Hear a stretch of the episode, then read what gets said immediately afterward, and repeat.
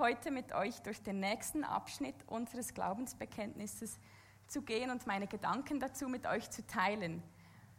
Wir sind am nächsten Abschnitt. Wir nehmen im Moment unser eigenes Glaubensbekenntnis durch, gehen Abschnitt für Abschnitt durch und ich freue mich sehr, heute mit euch über unseren liebevollen Vater zu sprechen. Aber zuerst lese ich euch doch einfach mal den Abschnitt vor. Wir glauben an Gott, der sich als liebevoller Vater zeigt. Er begegnet uns persönlich und ist doch unendlich, vollkommen in Heiligkeit, Weisheit und Kraft. Er kümmert sich um uns mit Liebe, Annahme und Vergebung. Er hört und beantwortet Gebete. Er sehnt sich nach Gemeinschaft mit uns und lässt sich immer wieder neu auf uns ein. Ich lese es gleich nochmals.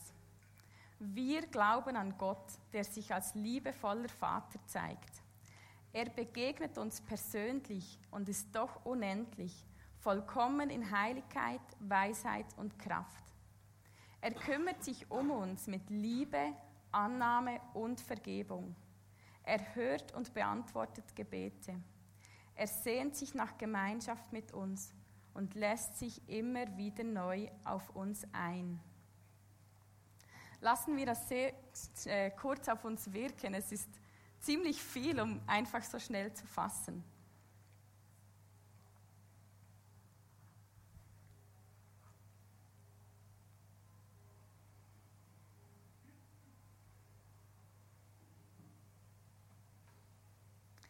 Wir wollen nun Schritt für Schritt durch diese Aussagen oder durch diese einzelnen Sätze gehen. Man könnte ja rein theoretisch über jeden einzelnen Satz so eine ganze Predigtserie starten. Aber wir wollen es versuchen. Wir glauben an Gott, der sich als liebevoller Vater zeigt. Ist das nicht herrlich? Aber soll ich euch mal was erzählen? Ich hatte ganz, ganz lange Mühe, Gott Vater zu nennen. Auch heute fällt es mir manchmal noch schwer. Gott, der König der Könige, der Heilige, der Vollkommene, den soll ich Vater nennen? Ich dachte, wo bleibt denn da der Respekt für einen so krassen König? Doch ich will euch noch was erzählen. Ich hatte vor ein paar Jahren ein Erlebnis. Wir hatten in der Jugendgruppe so einen Abend unter dem Thema sich in der Liebe Gottes baden. So lief im Hintergrund Musik und man konnte einfach sein, da in der Gegenwart Gottes. Und ich war da, hörte der Musik zu und ließ mal meinen Gedanken freien Lauf. Und plötzlich sagte eine Stimme zu mir, oder wie eine Stimme zu mir, du darfst mich Papa nennen. Ich war etwas verwirrt, denn mit meinen Gedanken war ich eigentlich an einem komplett anderen Thema dran. Und doch sagte die Stimme noch einmal, du darfst mich Papa nennen. Und in meinem Herzen wusste ich, jetzt spricht Gott zu mir. Zu dieser Zeit nannte ich Gott nicht oft Vater. Schließlich war er König und heilig und irgendwie, ach, das lag mir nicht. Aber dieser Satz packte mein Herz. Er ließ, mir, er ließ mich nicht mehr los. Und so versuchte ich es. Es war ein Versuchen und es war auch irgendwie ein Überwinden, denn ich konnte das immer noch nicht ganz fassen. Aber es löste in mir ein ermutigender Prozess aus. Dadurch, dass ich begonnen habe, Gott Vater zu nennen, weil er sich mir ja an diesem Abend auch als Vater vorgestellt hat oder sich offenbart hat, wurde die Beziehung zwischen uns irgendwie anders. Sie wurde nahbarer. Gott war immer noch heilig und er war immer noch vollkommen aber er wurde nahbarer. Und ich glaube fest, dass dadurch, dass Gott sich uns als liebevoller Vater zeigt, die Hürde, mit wirklich allem zu ihm zu kommen, tiefer wird.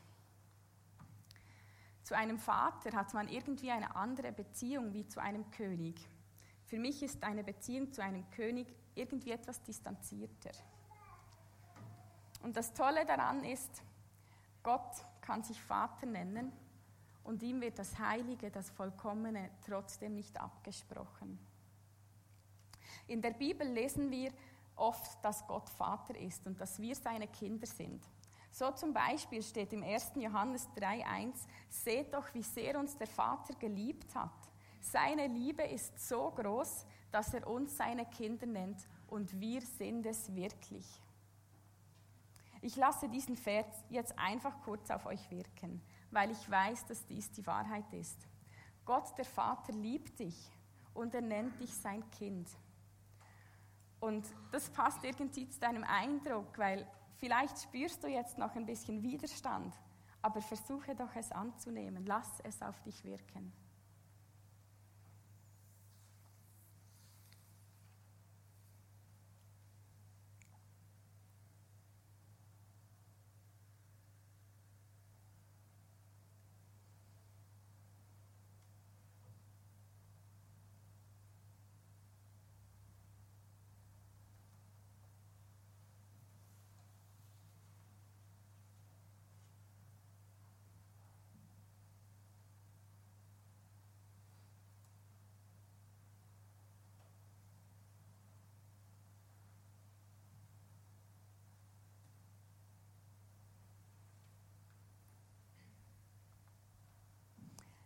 Er begegnet uns persönlich und ist doch unendlich, vollkommen in Heiligkeit, Weisheit und Kraft. Auch dieser Satz zeigt wieder diese beiden Dimensionen Gottes.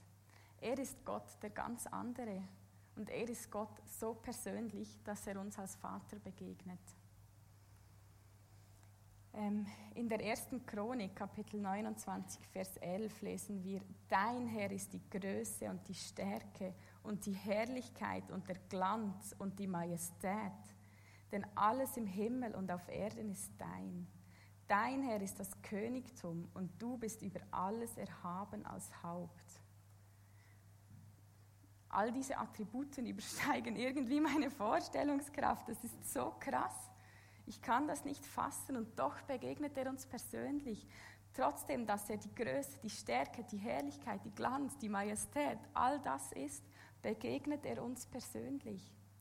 Und wenn er persönlich wird, dann schränkt er sich in all diesen Dingen ein, damit wir ihn überhaupt erfahren und erleben können. Das, das übersteigt meine Vernunft. Ich kann das in meinem Kopf nicht fassen, aber so ist Gott.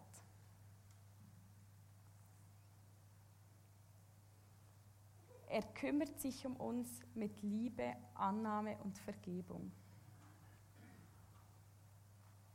Durch Jesus erkennen wir Gott. Er ist das wahre Bild Gottes, des Gottes, den nie einen Menschen gesehen hat. Das lesen wir in Kolosser 1,15.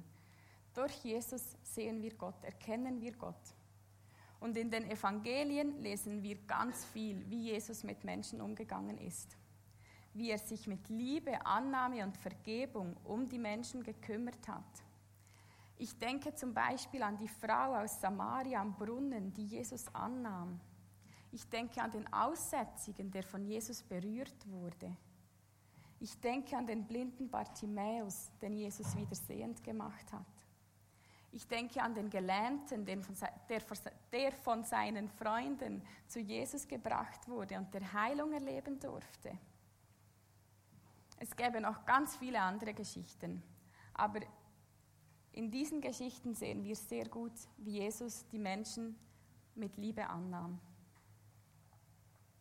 Wie er sich um sie kümmerte, wie er sich Zeit nahm, ihnen zuhörte, für sie da war. Jesus nahm sie an, egal was sie gerade durchmachten. Er nahm sich Zeit für jeden Einzelnen. Sie waren ihm so wichtig. Und jeder einzelne von ihnen erlebte diese Vergebung. Sie erlebten Vergebung, sie wurden heil, körperlich wie auch im Herzen. Und wenn wir nun durch Jesus Gott Vater erkennen, so sehen wir, dass auch Gott uns genauso mit dieser Liebe, mit Annahme und Vergebung sich um uns kümmert.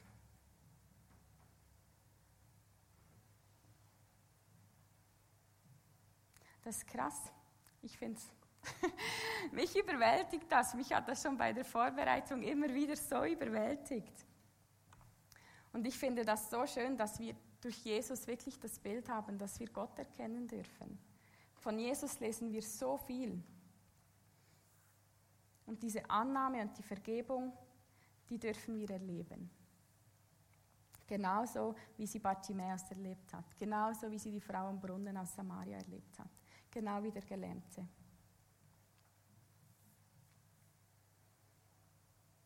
Er hört und beantwortet Gebete. Als ich diesen Satz die ersten paar Male gelesen habe, musste ich immer etwas stutzen und ich dachte, huhu, das wird schwierig, dass ich dazu was sagen könnte, denn ich könnte nicht behaupten, dass jedes meiner Gebete erhört wurde. Und als ich dann diesen Satz zum etwa 20. Mal gelesen habe, erst da merkte ich, dass hier ja hört steht und nicht er hört. Und da machte es bei mir Klick. Und da konnte ich sagen, ja, das glaube ich.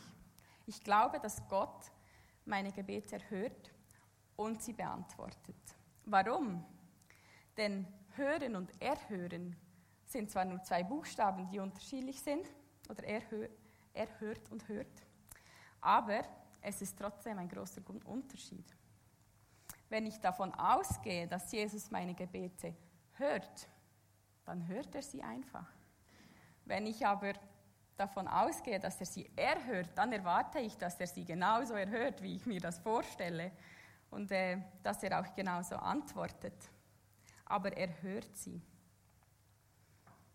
Und auch antworten oder beantworten ist nicht gleichzustellen mit erhören, denn er antwortet einfach, wie das aussieht. Das kann ganz unterschiedlich sein. Und nachdem er mein Gebet hörte, antwortete er. Ich bin überzeugt, dass er antwortet, nachdem er das Gebet hörte. Wie schon gesagt, vielleicht antwortet er nicht so, wie wir uns das vorstellen. Bei mir ist es ja meistens jedenfalls so. Aber er antwortet. Das lesen wir schon im Alten Testament. In Jeremia 33 steht, Vers 3 steht nämlich, rufe mich an, so will ich dir antworten. Ich bin überzeugt, dass Gott immer antwortet.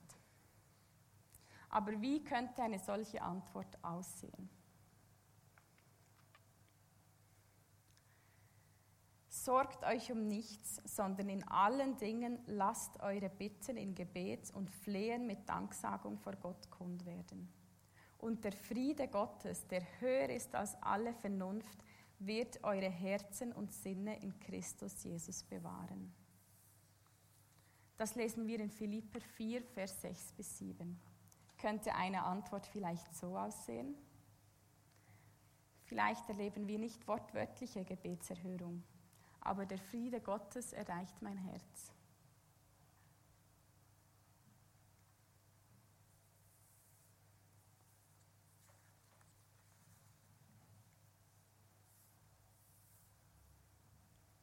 Es ist vielleicht nicht so, wie ich mir das vorstelle.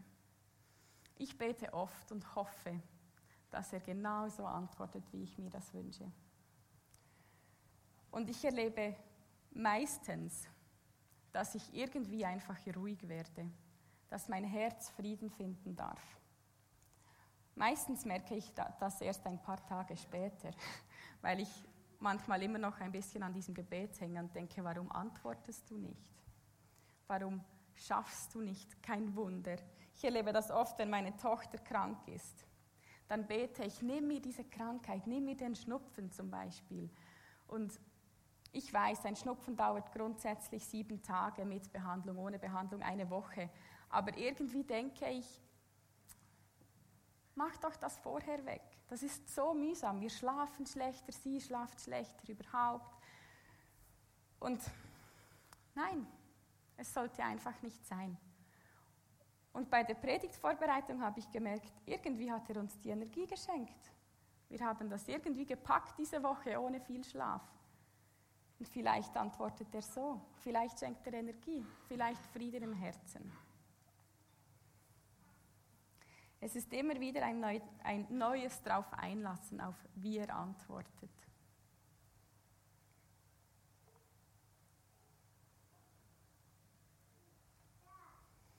Er sehnt sich nach Gemeinschaft mit uns und lässt sich immer wieder neu auf uns ein. Gott ist Beziehung als Vater, Sohn und Heiliger Geist. Und weil er sich Gemeinschaft wünscht, lädt er uns in diese Beziehung ein. Wir sehen dies zum Beispiel anhand der Ostergeschichte.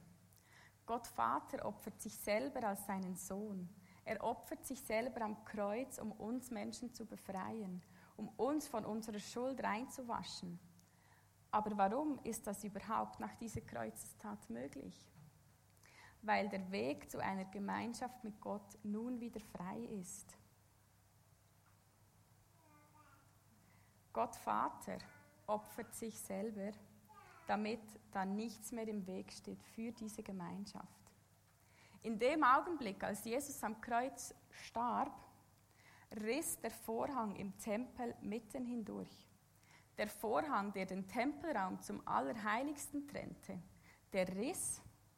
Das lesen wir in Matthäus 27, 51. Und auch Paulus nimmt das Bild von dem Zerriss des Vorhangs in Hebräer 9 wieder auf und sagt da, dass Jesus als Vorreiter oder Vorläufer der Gemeinde den Weg zum Allerheiligen zeigt. Somit hat nun jeder Zugang zum Allerheiligen. Gott sehnt sich so nach Gemeinschaft mit jedem Einzelnen von uns, nicht nur mit dem Hohepriester, der, der der Einzige war, der ins Allerheiligste durfte, und das auch nur einmal im Jahr während Yom Kippur, dem jüdischen Versöhnungsfest. Gott sehnt sich nach Gemeinschaft und dafür lässt er sich immer wieder neu auf uns ein.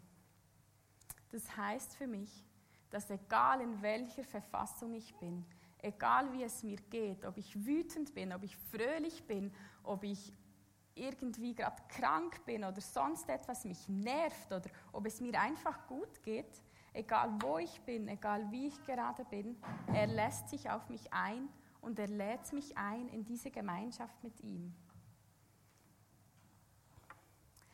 Aber eine gute Gemeinschaft funktioniert immer nur im Miteinander. Gott sehnt sich nach dieser Gemeinschaft. Aber er zwingt uns nie zu dieser Gemeinschaft. Aber er lädt uns immer wieder neu ein. Und da müssen oder dürfen wir darauf antworten. Das Osterereignis ist, auch so eine Geschichte, die meine Vorstellungskraft völlig außer Rand und Band wirft. Es ist zu krass, damit ich das irgendwie voll und ganz oder überhaupt annähernd verstehen könnte aber es löst in mir immer eine unglaubliche Ehrfurcht, eine solche Dankbarkeit aus. Ein bisschen auch ein Unverständnis, aber vor allem eine Ehrfurcht. Wie könnte ich da nicht antworten? Ich glaube fest, dass Gott sich Gemeinschaft wünscht mit jedem Einzelnen von hier. Und ich glaube, dass er sich nach Gemeinschaft mit uns als Vineyard wünscht. Sehnt. Mir wurde dieser letzte Satz, dieser Satz nach Gemeinschaft, dass er sich nach Gemeinschaft sehnt, wurde mir in der Vorbereitung enorm wichtig. Und ich glaube, dass Gott uns heute Morgen wieder neu in diese Gemeinschaft einladen will. Er sehnt sich nach dir. Er sehnt sich nach uns. Und ich möchte uns heute Morgen herausfordern. Wie antworten wir auf seine Einladung? Wie antworten wir persönlich und wie antworten wir als Vineyard? Wie könnte eine solche Gemeinschaft aussehen? Vielleicht hat dich aber auch ein anderer Teil heute Morgen angesprochen. Vielleicht will sich dir heute Gott neu oder erneut als Vater vorstellen. Vielleicht brauchst du heute Morgen einfach diese Annahme, diese Vergebung und diese Liebe. Vielleicht brauchst du einfach auf eine Antwort auf ein Gebet. Ich fordere uns heraus, lassen wir uns heute Morgen neu darauf ein. Wir spielen jetzt im Hintergrund etwas Musik. Und ihr dürft gerne zusammen an den Tischen austauschen, aber auch einfach mal für euch selber diese Frage beantworten, diese Frage nachsinieren. Betet füreinander und betet miteinander. Gott ist da und er lässt sich heute Morgen neu auf uns ein. Außerdem gibt es auch zu diesem Abschnitt wieder die Möglichkeit, dass ihr in der App weiter diskutieren könnt und eure Gedanken dazu teilen.